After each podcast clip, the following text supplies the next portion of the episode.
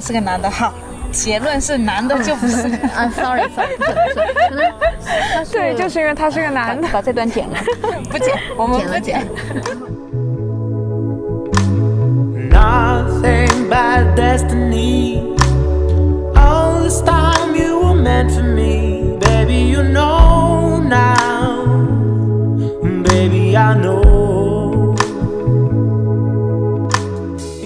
都会对小孩子有一个模板，就是最普世的那个模板。是你要按照那套规定去做，然后如果你不做，那你就是不听话、不懂事。Baby, I know. Can you feel our chemistry?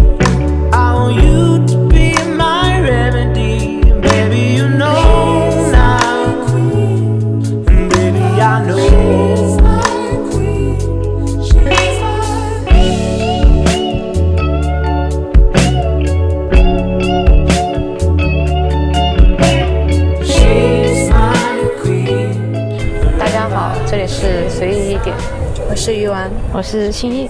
我们今天请到了一位嘉宾刘老师，我们让他来自我介绍一下。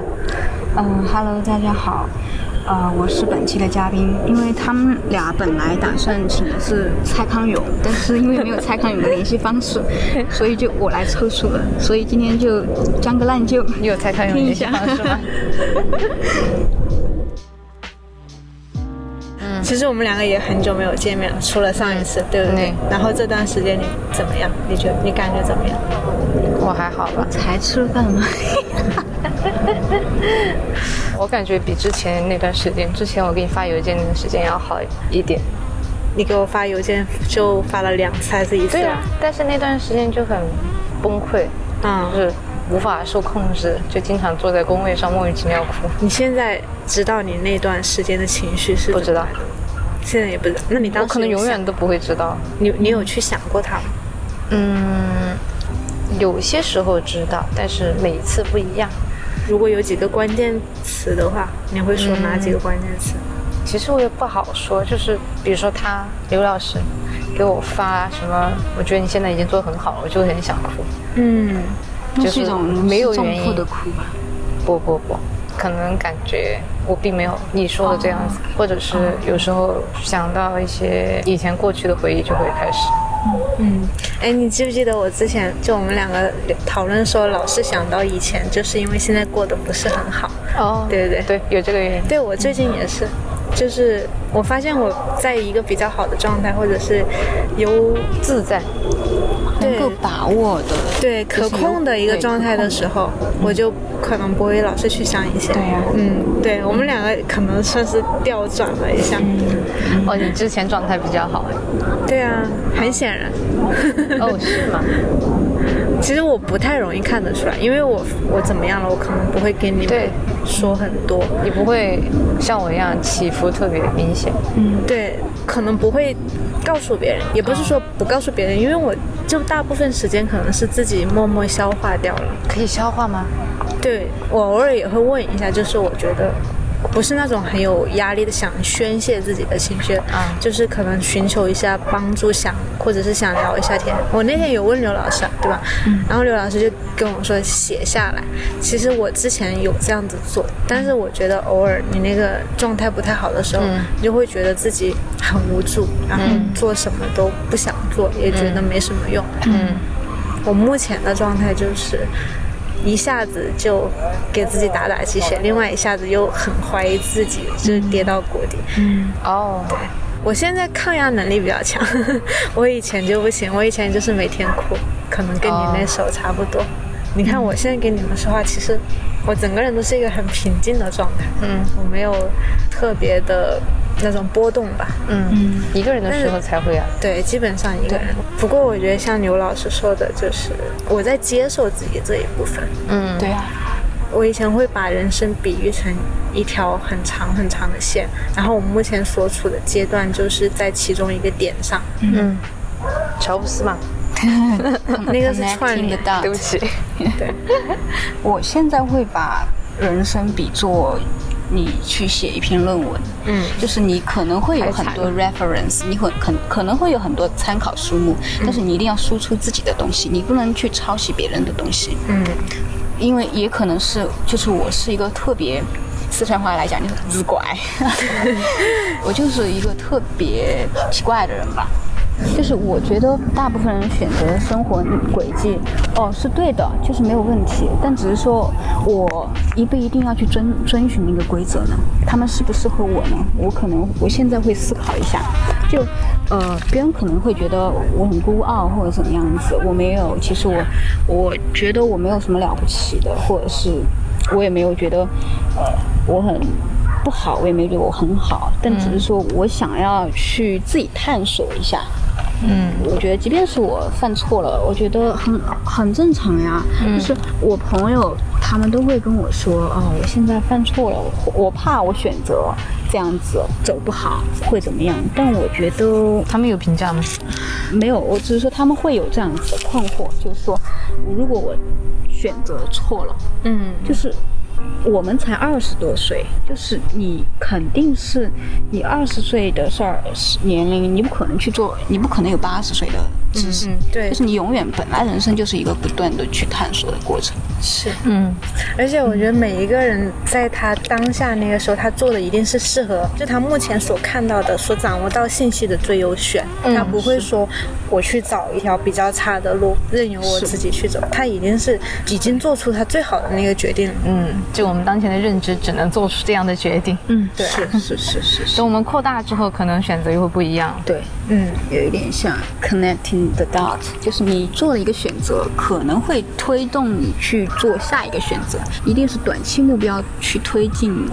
你完成这个目标之后，哦，我想要进行到下一个目标，是然后再达到长期目标。嗯，你可能有有一个轨道，你在一个轨道上面，但可能会有上下浮动吧，这样子。之前看那个哈佛的那个积极心理学，啊，我也看了，幸福它是不它是讲的，人就是像那个螺旋状的上升，啊这不是一个直线型的。对对对，嗯，其实我觉得大家喜欢去把情绪、呃负面情绪、消极情绪这个词汇，它其实，因为我最近也在看语言学相关的课嘛，就可能它其实是有社会性的，就是消极、负面这个词本身是没有负面意义意义的，或者怎么样子，但只是说社社会给它赋予的意义啊，它是不好的。其实情绪不是不好的，嗯。就像以前我妈给我的类似于岳飞他妈如果刻刻字要刻那个精忠报国，我妈可能会给我磕，好汉饶命。呃，可可能会给可能会给我磕。别哭，坚强。就是我不管任何时候哭，我妈说别哭，坚强。啊，就这样，我可能某一个阶段会有那种，我本来哭可能也没有多伤心，但是我我就想哭，然后我妈一顿给我打，嗯，哭还哭得更惨。对，呃你说这个，我想到，就我以前看了一本书《亲爱的安德烈》啊我也看了面有一段还写给写他给儿子的。对我我可对太喜欢他儿子了。对，我觉得我也是。其实我看了那个龙应台写的那个书，我会觉得哦，我也被治愈了。就是嗯，对，她像一个妈妈一样，就像一个会让你觉得哦安全感这个东西。但是我不是说我妈不好，我妈好。求生欲，你妈听不到。没事没事，你可以不给妈妈看，听。嗯，嗯，他是说安德烈人的痛苦是。大概意思是不可以被比较的，就是可能在别人的眼中他是微不足道的，对可是对你自己来说，他就是很痛很痛的。是，就像我说的。快乐的情绪值得被记录，就而悲伤的情绪更值得被记录，因为它会告诉你，哦，你最近出了什么问题。嗯，对，就是每个人表达情绪的方式不一样。我周围有那种人，可能一下子情绪上来了，很暴躁，来的冲，来的猛，但是去的也快。然后这种其实会被人，就是会被人定义为情绪化。我觉得，嗯，我现在会觉得说情绪化其实不是一个坏事儿，就是你至少能够去表达你的情绪。我觉得最痛苦的就是，哎，没有办法去表达自己的情绪。可是你说情绪化的话，我觉得是它不是真正的被表达出来，它只是被表现出来了。它释放了。我觉得这个虽然说你不是正确的释放，可能你会去砸东西，你会去摔东西，但只是说，我觉得相比来说，你去压抑、去否认自己的情绪，会稍微那么好一点点的。他至少没有挣扎。有些人可能自己没有意识到自己在否认自己的情绪啊，对，这个是他不。觉得这是一个他没有 self 问题 awareness，对他不觉得这是一个问题。对，我们可能今天想聊的就是说，哦、你可能没有去察觉到，啊、你自己在否认自己的情绪啊。嗯，那你们有有否认过情绪的那个经历吗？有啊，其实初中、高中其实都是第一自卑、敏感，就是我是属于那种回避型人格，就是我遇到问题，我可能不会去面对它，嗯，然后国家一级退堂鼓选手，我不会去直面它，我没有勇气去承认我自己不好、不够好，可能我会比如说朋友闹别扭了或者怎么样子，我可能会觉得啊，那算了，不当朋友了，我会这样子，其实会这样吗？会，好惨啊！对。我是你的朋友，对，是是这样子，就是这种那你会怎么办？我就会，嗯，我好像没有这种经历，没有。就是怕失望，你知道吗？就是整个人是封闭起来的。我初中、高中都经历这种，就一直去否认哦，不重要，他们都不重要的这种。你这么说哦我以前也是其实我也是我以前就是觉得这些人都不重要，然后全部删完。啊，我也你没有去正面，我真的是这几年才开始交到朋友的。对，但是但我是因为我觉得我跟他们是弱连接，我没有把他们呃放在我的朋友这个分类里面，所以我觉得跟他们断绝联系也无所谓。就比如说我以前的高中同学之类的，我觉得没有对我的人生产生什么影响。我觉得是这样子的，就是我现在会分类说，世界上有百分之九十九的人，百分之九十九的都不在意我，可能他们也不恨我，也不讨厌我，就是 don't care，对对吧？不在意我觉得无所谓，我不会去关心。那可能我需要建立安全感的就是百分之一，因为我知道有百分之一的人支持我、信任我，就是这个百分之一是会给我安全感的。而同样的，我也会。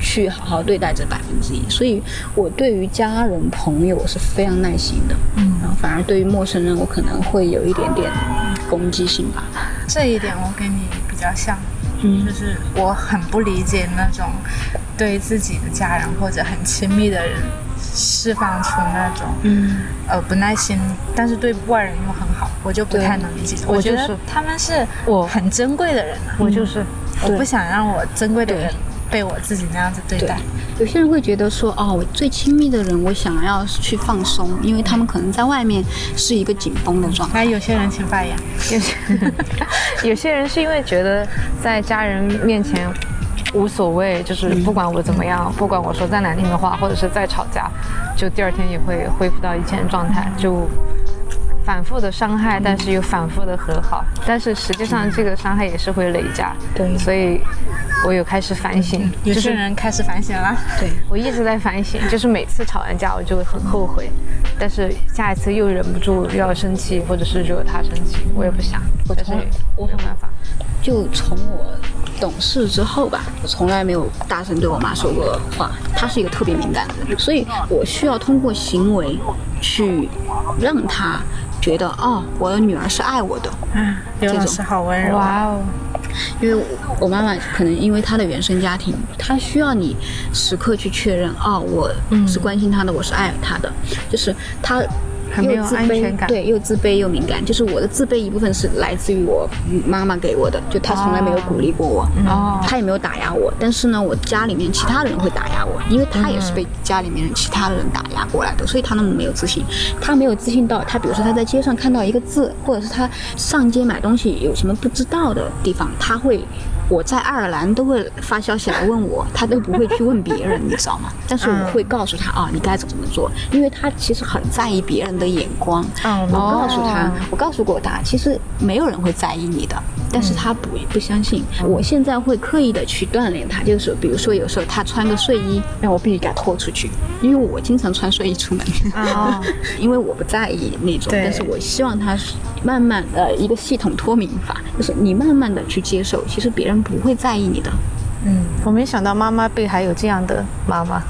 会就是我妈就是典型的中年妇女，很在意，就是她她她每次出门，她就想的是，因为她不在老家，她在老家她就会比较注意自己的形象，她在成都她就无所畏惧，她说反正街上没几个人认识我，她就经常穿那种很随意的鞋子啊，或者是裤子，反正穿的很朴素，然后她就出门了，她就不在意。我是属于，如果我不上班，不管有没有没有人认识我，都那样，嗯，头发也不洗，然后穿拖鞋就出门。了。我之前甚至上班的时候脸都不洗，前几个月的时候，穿着拖鞋。嗯，我觉得就是一种放松，就是我，我觉得主要是因为我不在意，嗯，可能是因为我满脸写着我想离职，然后我的状态就呈现出我想离职，我不喜欢这个环境，所以我也不在意他们对我的看法是什么样子，或者是他们的眼光是什么样子，我就对完全按照我自己的想法走就。那我在想，就是你妈妈那种状态，是不是有一种随时被审视的感觉？是是是，你知道吗？就是我的性格跟她特别像。我以前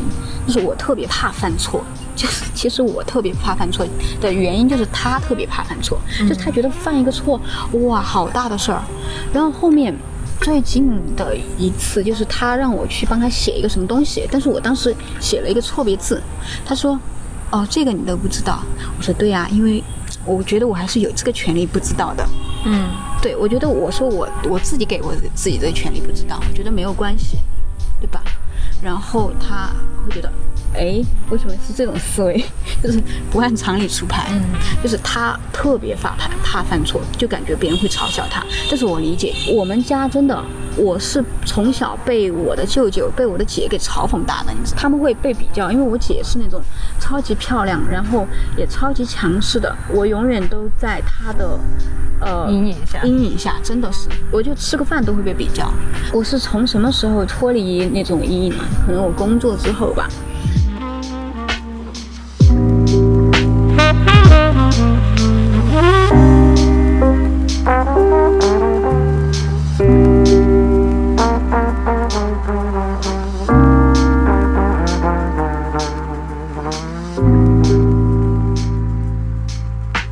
我觉得对于中国孩子的另外一个枷锁就是懂事儿。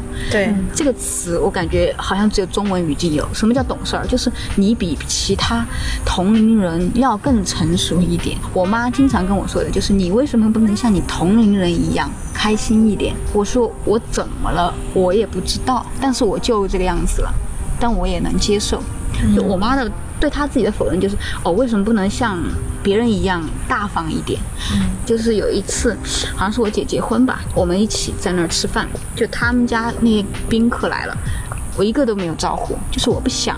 他就说啊，你为什么不去招呼别人啊？你不觉得没礼貌吗？我说啊，是吗？我说但我挺爽的，就是我我自己在那儿，我还是会觉得啊，他们又不在乎我，就是我招呼了他们，嗯，也就是一个招呼，我不招呼可能也还好，就是我不想要去强迫我自己。嗯，就是我不招呼我会觉得舒服，但是我招呼了两方都不舒服。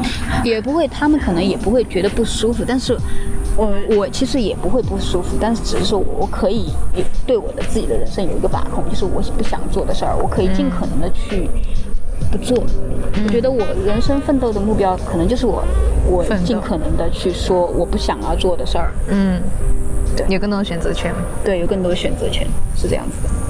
我觉得很多亲戚聚在一起就是很虚伪的，就是那种虚伪的和乐融融的感觉，嗯，就是互相其实都在暗自的攀比对方的子女怎么样，嗯然后或者是家庭怎么样，或者是谁谁又做了什么大生意之类的，我们家就会暗自的攀比。就比如说我妈，如果千万不要让我家人听到这一期。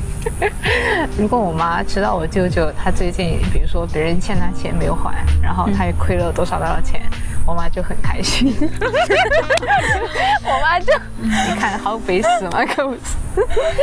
哪个哪个钱他的钱有没有还？你看他最近好恼火嘛，然后我妈就很欣喜的那种语气，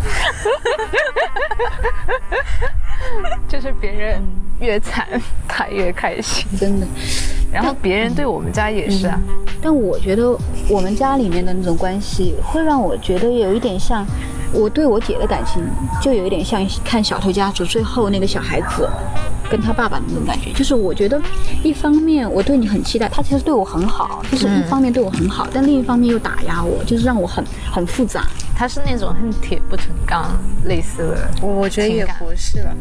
可可能就是想要让我成为符合他的要求，但是又不超过他吧。刚刚听你说，我觉得是大家都会对小孩子有一个模板，就是最普世的那个模板，是，你要按照那套规定去做。然后，如果你不做，那你就是不听话、不懂事。只管。对 就是他们不可能不会去照顾到每一个小孩他的经历，就是他的情绪是怎么样子的。我们的文化里面没有说没有关系，对吧？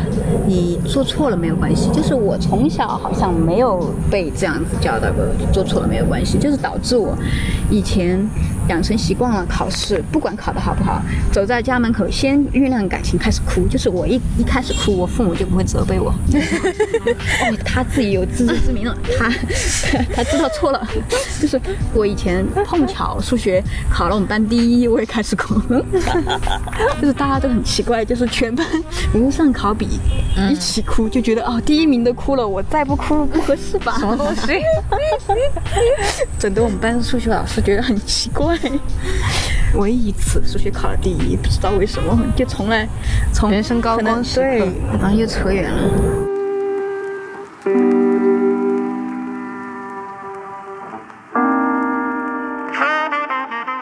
讲到说会说你整个人情绪化，但另外一种的情绪更多的是，我从我自己的经经历来讲，就是我可能下意识遇到不开心的事儿，就是哦，讲到我妈说坚强，别哭，对吧？嗯。哦，那个时候我就会忍住不哭。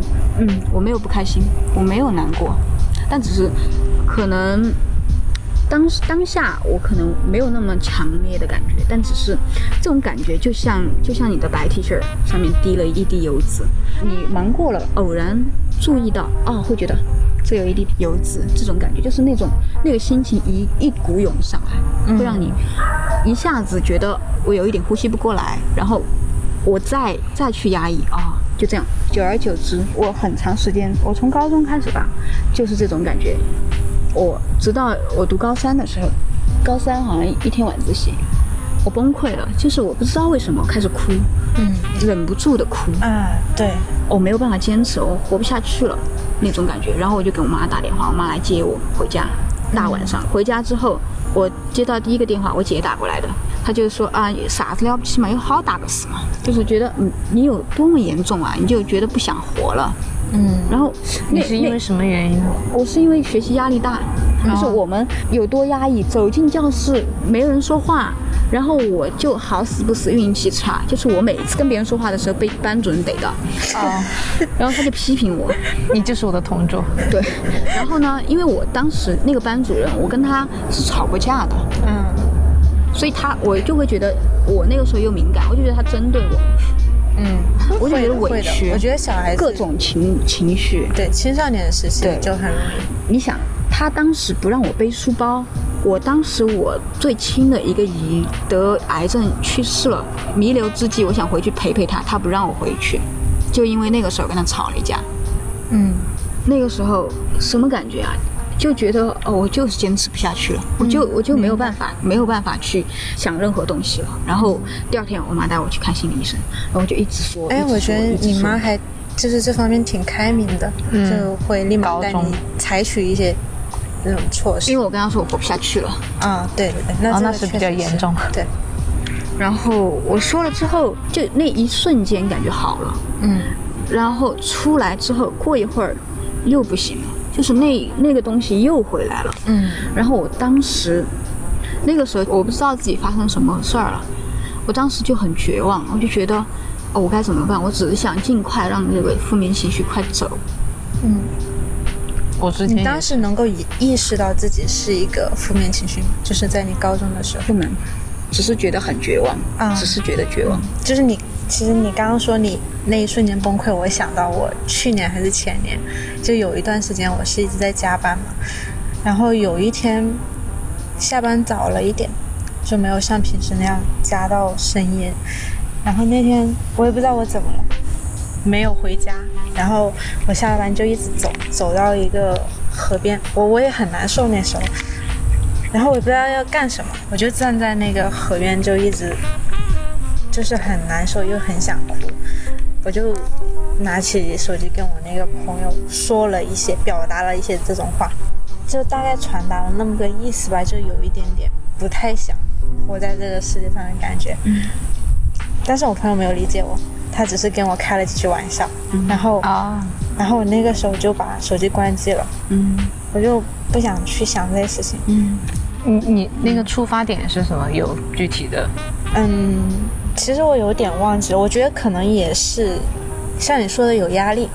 我记得我当时好像有跟他说，我说我觉得我活的就很像一座孤岛，就是跟这个世界上没有什么联联系。就是我,、我今天在哪儿，我明天在哪儿，我在干什么，都不会有人去关心我，我对这个世界上也没有任何影响，嗯。可能大概就是那种感觉吧。嗯。嗯，包括我之前讲过，就是我去旅游的时候，我也会有这种感受。有一次是我去日本之前嘛，然后前一天收拾行李的时候，因为我一个人住完那会儿，然后收拾收拾着我就开始哭，嗯，因为我发现我去的时候没有人知道我。就是没有人关心我去哪里，然后我回来的时候也就是这么一个空房间，我在世界上哪个角落都是可以的，是这种感觉。嗯嗯，然后那会儿上班也是，就那个时候就除了上班就是下班，然后跟朋友也很久没有见面，就是深入的聊，嗯就很机械的感觉。我那个时候就觉得没有意义，没有意思。嗯这个时候我我觉得不甘心的一点是什么？就是我工作存的钱还没花完，我至少要花了把我花的钱花完了，我再去死。所以这种我就觉得，凭什么？高中的时候那个时候会写，嗯一切都会好的，All things will be better。我我不会信这句话，你知道吗？我有的时候 那个时候信就觉得啊。对，然后读大学的时候，可能有一点不开心的事儿，我不会去舒缓我的情绪，嗯就是我也不会去讲，然后就一直压抑，一直压抑。我可能每一年，比如说定期会出现这种状况，就是可能一年累累积在一起了，我算清算一下。然后好最可怕。最严重的时候，最严重的时候就是我睡觉，晚上睡觉经常睡觉睡着睡着自己口水给呛醒，嗯。就是半夜从梦中惊醒，就是感觉你如果不醒的话，你可能就被被这个这这一口气不上来，你就死掉了那种。啊。我当时去很痛苦，就是那种感觉，一一口气窒窒息的感觉，就是那种哦，很难以我前段时间也是，但是我没有呛，我只是喘不过气而已。然后真的就是最难的时候，你必须要花很大的力气。对我就是这样。就是你需要花很大的力气去呼吸。嗯嗯嗯我以前一直是这种状态，就是我一旦这样呼吸，我妈就会说：“有什么不开心的啊嗯，这让人更加不开心。我妈会觉得我肺是不是有问题，让我去看一下。？”这个时候听得我好想哭啊！还好啦，我当时没有什么感觉啊，而而且我以前小时候也没有觉得这是情绪上的问题，就每我一年都们没有教过会有这种。情绪，就是后面，当我比如说我认识的同事啊，他有孩子啊，我可能会送他一本那种关于情绪的那种绘本，让他知道哦，情绪是有我有不同的情绪，然后每一个情绪它的作用是什么。嗯，那个时候是最严重的。然后我是到什么时候呀？工作我还是会有这种情况，就是当时办公室八卦太多了，真的哦，让我好可怕！你们办公室对，办公室里面就是大家都不去做教研，都来研究八卦，让我觉得我那段时间我都不在办公室做，我都坐教室里面，因为我当时又要考雅思，嗯，我又要上课，然后课还特多，然后有一天我走在街上又给我排课，我都没有时间去备课，我晚上我我我都已经早上五点起来准备雅思了，我我都不知道我你还要我怎么样。嗯，然后我当时走在路上，然后坐在公交车上，我听那个坂本龙一的《Happy End》，然后我当时想，他妈这首歌不是叫《Happy End》吗？为什么旋律这么悲伤？然后我听着听着我就哭了，然后周围的人把都把我看着，然后我也没有管他，然后我就一直在那哭，是我已经达到这个临界点了，我觉得，嗯我没有办法去那个再去压抑自己了。你们有没有看过之前，就是微博上会传一个视频，就是在日本的那个电车上，哦，然后有一个小哥他在边吃三明治边哭，嗯。啊，就就评论也看了特别的难受，就大家看了都挺想哭的。嗯，哦，我等一下发给你们看一下。不看了，听起来就不想看。我觉得成年人，不管是成年人还是小孩，都是会有这种崩溃的时候。对对对，你看之前也是微博上，他们就会传很多什么成年人崩溃的瞬间啊，就是有一个不是说一个男生嘛，好像是说下班晚了，然后骑自行车还是干什么逆行，还是怎么着？被交警开罚单，嗯，反正他他就是被交警抓住，他就是要跳河，然后他就交警就说就不至于吧，一点小事，然后他就说公司怎么怎么样，女朋友怎么怎么样，然后他就一瞬间聚在一起就崩溃了。哦，导火索吧，就是临界点嘛。你说到成年人，我很不喜欢，就是说你你要做一个不动声色的成年人，怎么怎么样？哪个成年人是这样子的？我觉得我们的社会对于成年人、对于年轻人一点都不温柔。我不仅觉得他们对年轻人不温柔，对什么老人小孩都不温柔。对，我们的社会没有人文关怀，对对，真的没有人文关怀。你知道太惨了。是的，是的，我之前跟我一个朋友讨论这个问题，我希望朋友不要听到这一期，我不是在吐槽你，我只是讲一下。OK，就是我们去是我是我嘛，是我，嗯，好，是你。上次我跟你去香港的时候，我朋友会觉得内地的这种手机支付都很发达，哦。对。他就会觉得我们用那个就是餐厅用那个 iPad 就很破烂，嗯。什么的。然后他就说还是我们现在这边越来越哦发达。然后我就说，我觉得发达不是从这个方面来体现的，对。就是你看看我们的那些道路，你看看那些残障人士那些人，他们是怎么出行的。而香港它是做的很好的，像地铁站就是会专门有那些给残疾人士用。对对对，我就觉得我说。这些地方，我觉得才是体现一个城市对它的人文关怀、它的发达程以人。为本，日本是不是也有很多这种？这种对，我发达国家都要对都有。我觉得我们的社会就是平等对待，你应该平等对待的是让一个。呃，腿脚不方便的人，我坐公交，我不需要别人帮助，是的，对吧？就是有一个你太中心了，我觉得每一个群体都应该被照顾到。嗯，对包括这个支付、手机移动支付真的好吗？那有些，比如说你现在扫码啊这些东西，那有人用老年机的怎么办？对，最开始那个就是现在疫情也是啊，我就每次经过的时候，我想，如果是老年人，他要怎么办？包括我之前去，就是有时候坐公交嘛，就说到这个，我觉得更加嘲讽的一件事情，就是之前就深圳那个自贸区嘛，就是国家其实是在宣传这些，然后有一些是工作日，我上班晚了，然后有一个老爷爷应该有个八九十岁了，就是杵着拐杖那种，他可能是什么党员还是以前就是很爱国的那种类型吧，看起来很像。然后他就说这个地方呃是政府怎么怎么样，他要来看一下。然后那个公交车司机就对他非常的凶啊。因为他又不会手机扫码呀，那些又不知道，又要去问他，他就去吼他，我就觉得看了很于心不忍。很难过吧，就是很难过。我觉得对于年轻人，就是我经常在外面会被叫 love，我我很喜欢这种感觉，被老年人叫 love，或者是嗯我当时去做志愿者，跟一群老年人，他们都有 dementia，就是阿兹海默尔的一个，应该是同样的吧，就是这种。互助小组吗？不是 不是，不知小组，那他是什么？对不起，不是，可能他们大部分在里面做志愿者的人，都是说家里面有人的，而我只是想要去跟老年人一起带着，因为我会觉得哦，我想我外婆了，然后他们也会觉得每次会叫你 love，然后还亲你脸颊，然后跟你说 we love you，然后对于其他的老人，就是他们会给你一种啊，我是年轻人，我有被照顾到。就是，即便是我犯错，没关系，You are still young，就是我经常会被听到的一句话。啊我感觉我回到国内，我会觉得，靠，半很少有人半会说只 you are still young。半只脚已经踏进坟墓了。已经开始中年危机了。我们现在都说自己奔三了，对，我觉得也还好吧。对，还很年轻啊，我觉得会有这种割裂感，就是大家会一方面就是觉得好像你二三十岁你就应该要去努力做出一个什么成就来，就是社会给你的一种压力。哦，是吗？你就是应该要做点什么出来，你要是没有做点什么，那你现在就赶快去做。哦，对，就是经济发展的一个状态不一样，可能资本主义他们已经发展到一个阶段了，他可以说哦，我可以跟生工作生活平衡了。而国内它这种状态它是加速的，我会觉得说现在有一点像呃了不起盖茨比爵士时代的那种，大家所有人都在往金钱这个方向靠近，像日本九十年代所有对所有的人都觉得哦。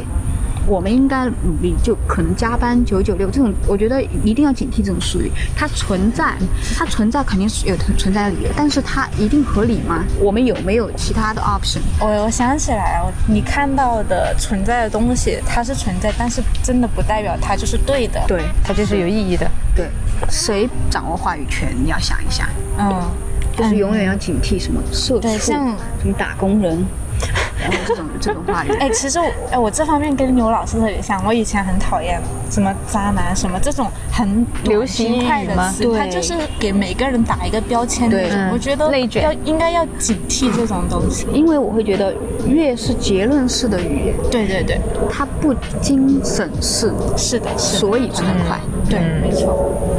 内卷，内卷我觉得也是代表了大家的一种焦虑，我觉得太就是过于频繁的使用，导致于它已经失去了原有的意义。对对对，是是是。也反映出来这种。我对这种接受度倒还好一点。嗯，也要看它是在什么语境下使用吧。嗯，嗯，就是当你什么九九六，觉得理所应当，就是你想，话语权掌握在谁？媒体对吧？那媒体主流媒体，它 work for who？为谁工作的，对，对吧？我们的思维一定是受语言影响的。嗯，嗯，好，我们又扯远了。没事，我们再接回去。刚刚讲到那个，就是关于崩溃的经历，你有什么崩溃的经历？不是说在公交车上哭吗？嗯我之前就是啊，我之前就是看完心理医生，还是没有看，还是看了，五月份吧，我记得我那天就崩溃大哭，然后哭了之后，我就在想，就我要给自己找一个方法疏解我的情绪，然后我就决定第二天去海边。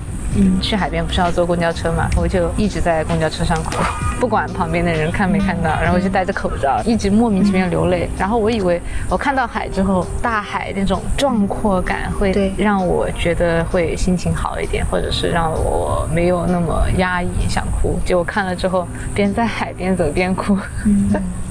就并没有任何的缓解的作用，就我我觉得可能是一个解决方法，但没有用。我如果遇到这种问题，我会迅速去找解决方法。嗯，我不希望我自己一直沉浸在那个情绪里面。我也是，之前是。哎，我分享一个，你们都经常那个冥想，然后还有就是我会在一个比较暗一点的空间里面就深呼吸，然后去问我自己，我为什么不开心，然后是、哦是不是什么事情影响了我？好，如果不是，那就排除。那我到底是在害怕什么？到底是在担心什么？你会写下来吗？我那个时候是用想的，我哦，比较少写。我是在特别极度崩溃的情况下，情绪极度失控情况下是没有办法专注冥想的，就是一边冥想对一边哭。对，我理解。我现在也是这样。我这几天经常在尝试冥想，但是我都想不进去。嗯我们之前不是有写信吗？我觉得写信是一个很好的方法。嗯，你可以回溯你当时的那种感觉就你。在整理它。嗯是你对你之前发给我那个，就我平时跟你交流，我觉得你可能不会那么清楚的，就是表达你内心的感受。嗯对，但是你你上次写那个信，我觉得就是我收到的时候，嗯，我也觉得是很真诚的在袒露自己的感受。后面我不是有给你写嘛，其实那个时候我也会觉得。就有点窒息，但是我、我发现我写完之后，我知道有人在试图理解我，我就会好一点。嗯嗯，对，我有尝试去讲述，可能第一跟心理医生，然后第二跟朋友、跟家人，更多的是跟朋友。就是我很幸运的是，我有一个朋友，他是会去包容我的所有。我觉得我会有这种想法，就是没有人可以在心里伤害你，就是 mentally hurt you，nobody。只是说 physically hurt you 可以的，所以更多的伤害是你自己给自己带来的心理上的伤害，因为你的思思维方式、思维模式会来决定你去怎么看待事物。别人他可能做的事儿，对你不好的，但是你会不会去把这个 take it personally，就是会不会把它上升到哦，是我不好，是我的问题，嗯，对吧？别人伤害你是他的问题，但因为他的伤害，你去质质疑自己，这就是你的问题。这个就是你用他的方式，你让他来伤害你了，对。对，我是这个逻辑。那个时候我会跟他讲我的不自信，就是我会去嫉妒别人。啊，会，我觉得啊我以每个人前也会都会。对，一方面你觉得嫉妒是一个不好的事儿，因为是文化传统文化告诉我们不要嫉妒别人。但另一方面，我没有办法抑制住我的这个情绪。啊然后我告诉他，他会觉得 it's okay，没关系。对对对，他接受了我的所有。嗯，到后面我刚去爱尔兰，我没有朋友那个时候，然后当时我会觉得说，是不是我太孤僻了，或者怎么样子？我可能到任何一个新的地方，我都开始习惯性的怀疑我自己。嗯，然后他那个时候跟我说了一句话，我当时又在公交车上，他说：“因为我足够了解你，所以我信任你。”嗯，他说我也相信你可以慢慢克服的，就是这种信任感。它是相当于我的一个树洞吧，就是它可以去吸吸纳我所有的消极、负面消极情绪。我们俩从小学一起到现在得有十七八年了吧，就是我们俩互相描述状态，就是大家一起吃苦，然后独自享乐。其实这很幸运。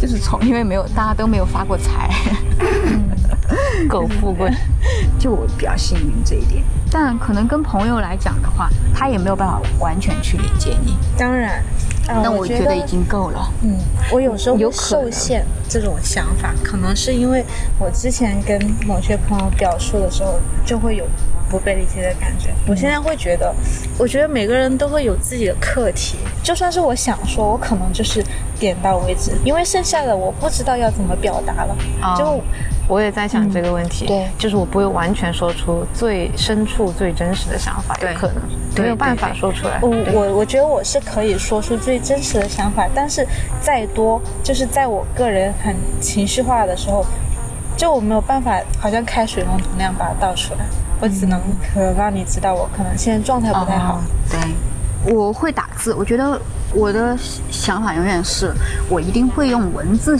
形式去把我的情绪记录下来，因为我的大脑思想是混沌的，我只有写下来。到后用文字的话，就会感觉会比较理性一些。对如果用语音的话，就会很感觉得到情绪。对很乱。